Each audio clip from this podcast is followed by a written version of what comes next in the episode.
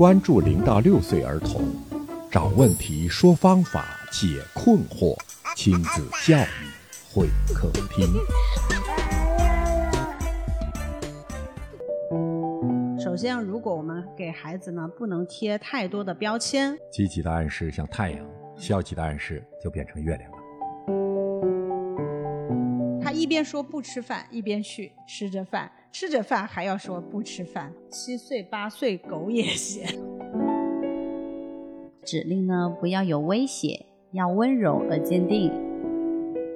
听众朋友您好，欢迎您光临亲子教育会客厅。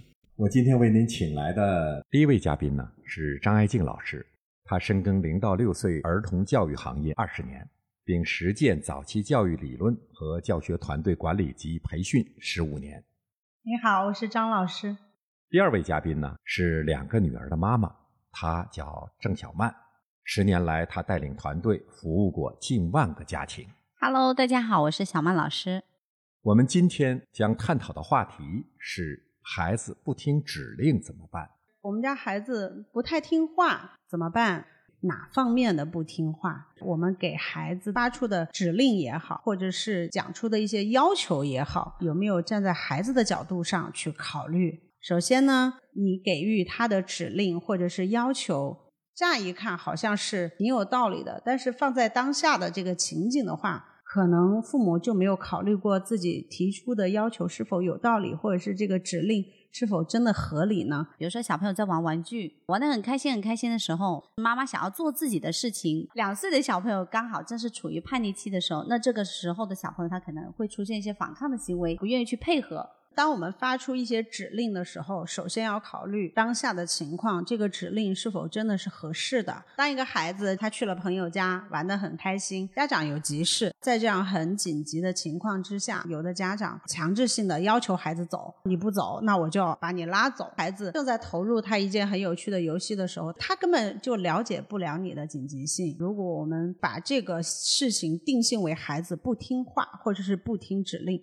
这显然对孩子来说是不公平的。与儿童沟通呢，理解儿童是非常非常重要的。对，首先，如果我们给孩子呢不能贴太多的标签，如果你有急事要走，会中途打断掉这个孩子正在投入的游戏活动。如果你默认他是一个不听话的孩子，那么你会激起很多这个孩子的反抗。但是如果你默认他是一个能够理解你，并且能够去积极配合你的孩子，那么你的孩子在无形之中会做出一些顺应你这种积极暗示的一些反应，对他的言行中就会透露着一种信任。啊，宝宝，妈妈现在要去做一些事情，很不好意思打断你，你能配合我一起出发吗？啊，我们下次再来玩。两种方法肯定是两个结果，对将来孩子长大之后的影响应该也是很深远。其实这里就讲到了消极暗示和积极暗示。那么我们在这个积极心理学里面就经常会提到，对于孩子的教育呢，我们还是要给予一定程度的积极暗示，而且孩子就会给你一些正面和正向的反馈。积极的暗示像太阳，消极的暗示就变成月亮了。哈哈哈哈其实月亮也有两面，嗯，对。我们想让孩子变得乐观，想让孩子变得相信他人，变得比较自信，我们都要采用这种积极暗示的方式。跟孩子的沟通的过程当中，很大的程度上是一定是先以尊重孩子为主。那就是在无条件的爱的背景下去跟孩子非常温和的沟通。在生活中，经常听到孩子的家长威胁小孩子的时候。说你再不听话，再不听话，把你丢到大灰狼那儿，或者是让警察把你抓走。说你听话不？你听话，爸爸带你去玩，给你买玩具。对你听话，我就爱你；你不听话，我就不爱你。这实际是后果是很严重的，是非常非常麻烦的。是家长对孩子，无论他听话不听话，他对与不对，都应该告诉他我是爱你。是那该批评就批评，但是一定要明确的告诉他。虽然我批评你是你这个事儿做错了，不是爸爸妈妈不爱你。是，那蒙氏里面是不讲听话这两个字的啊。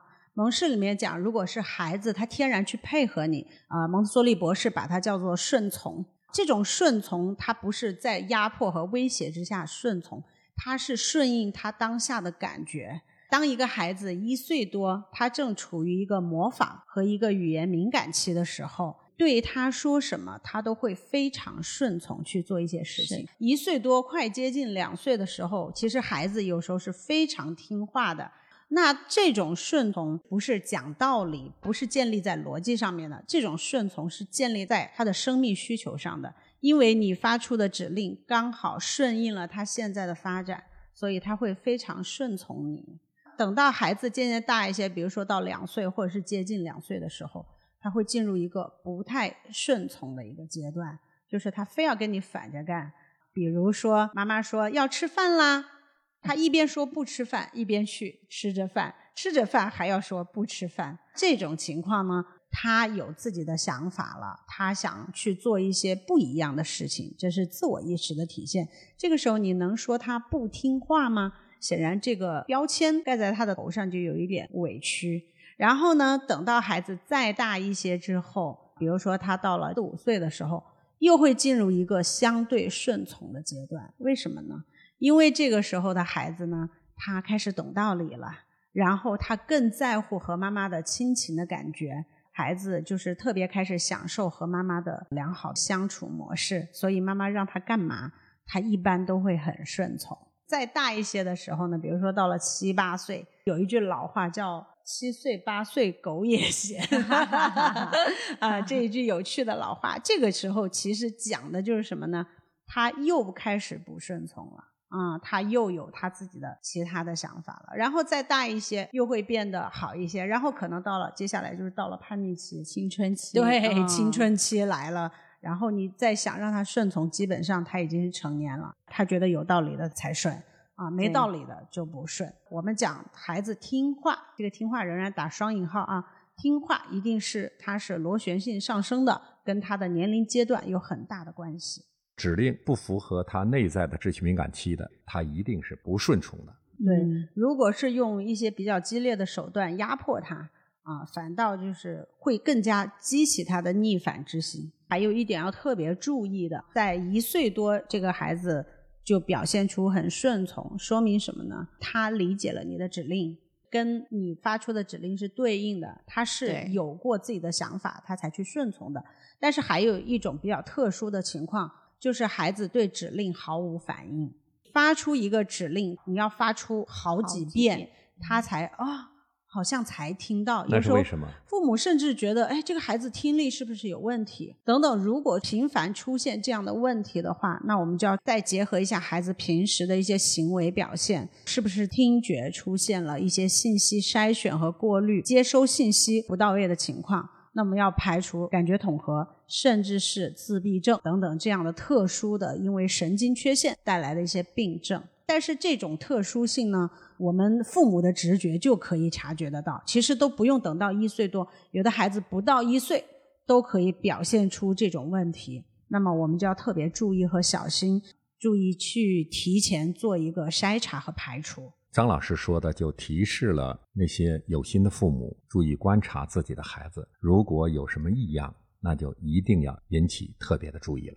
带孩子并不容易，要家长们非常非常的用心，用你的爱去对待孩子。对于孩子的不听指令这件事情，家长一定要做出相对客观的一些判断，免得委屈了孩子，然后让家长自己情绪也失控，这样是双输的。所以呢，我们可能要更加用理性的态度去看待这件事情。指令呢，不要有威胁，要温柔而坚定。